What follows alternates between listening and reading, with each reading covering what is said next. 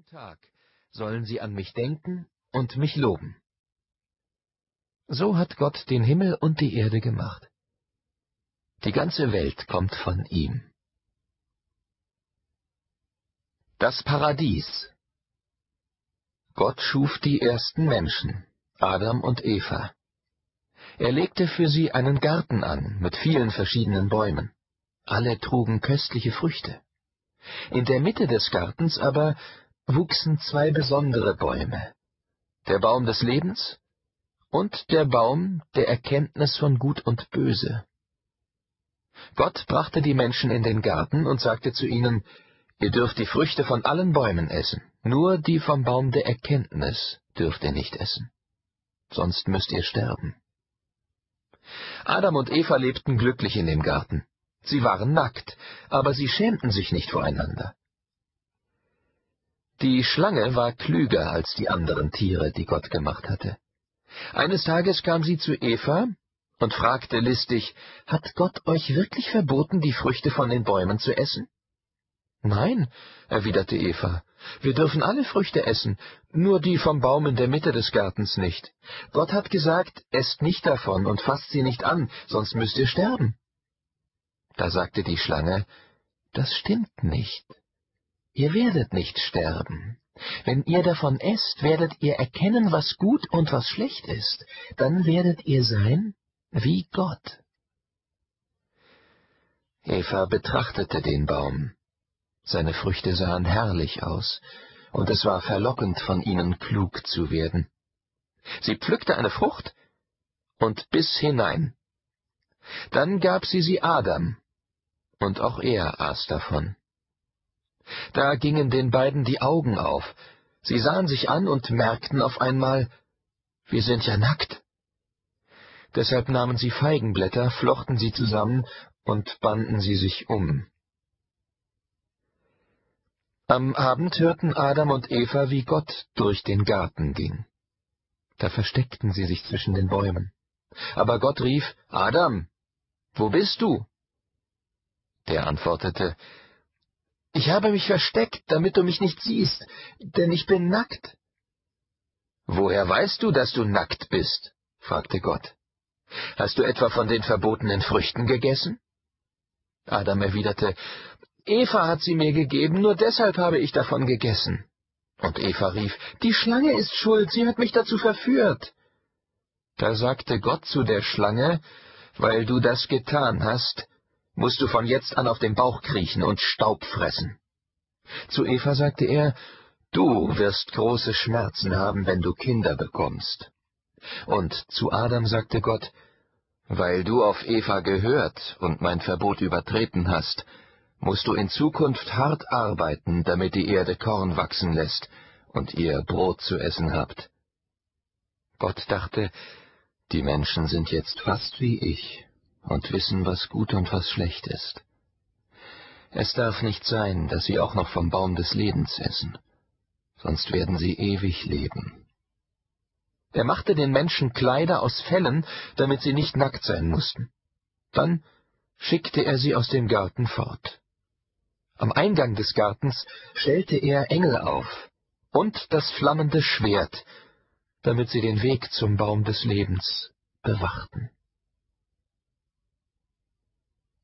Kain und Abel Adam und Eva bekamen zwei Söhne.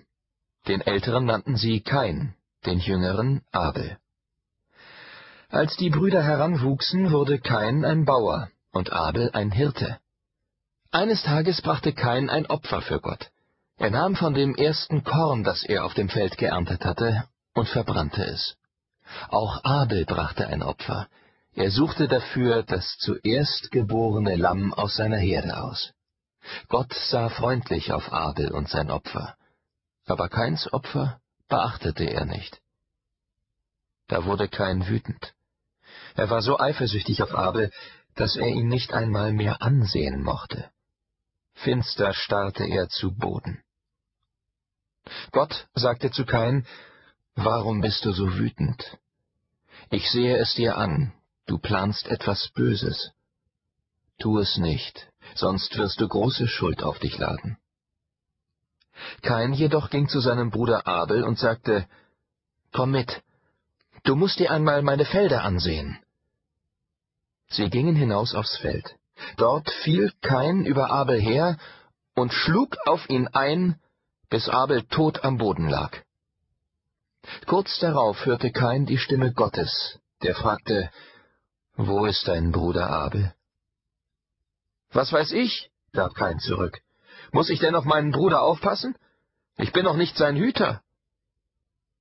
Oh weh. Was hast du getan? sagte Gott. Hörst du nicht? Die Erde, auf der dein toter Bruder liegt, schreit zu mir. Du hast Abel umgebracht. Deshalb musst du das fruchtbare Ackerland jetzt verlassen. Wenn du in Zukunft auf dem Feld arbeitest, wird es nichts für dich wachsen lassen. Du musst von einem Ort zum anderen ziehen und wirst keine Heimat mehr finden. Kain entgegnete, Die Strafe ist so hart, das überlebe ich nicht. Überall werde ich fremd sein. Wenn du mich nicht beschützt, werden die Menschen mich töten. Da sagte Gott, Nein, niemand darf dich töten. Und er machte ihm ein Zeichen auf die Stirn, damit jeder wusste, kein wird von Gott beschützt. Noah und die große Flut Die Menschen vermehrten sich und breiteten sich über die ganze Erde aus. Doch sie vergaßen Gott und gingen ihre eigenen Wege. Sie hatten nichts anderes mehr im Sinn, als zu streiten, zu lügen, zu stehlen und einander totzuschlagen. Sie waren böse geworden. Das tat Gott weh.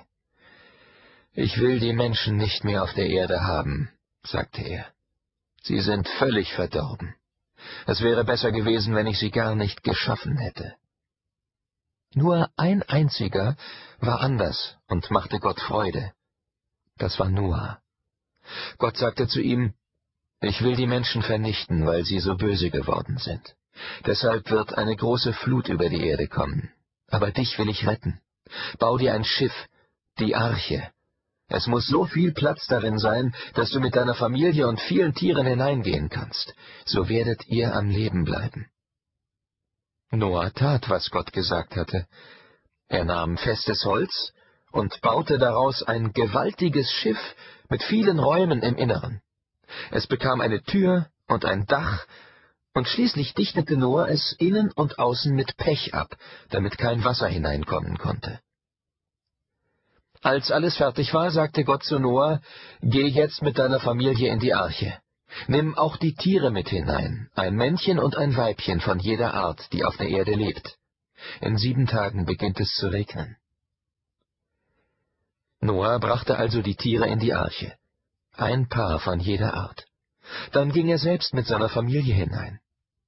Als alle drinnen waren, schloss Gott die Tür der Arche zu. Bald darauf fing es an zu regnen. Es goss in Strömen und hörte nicht mehr auf.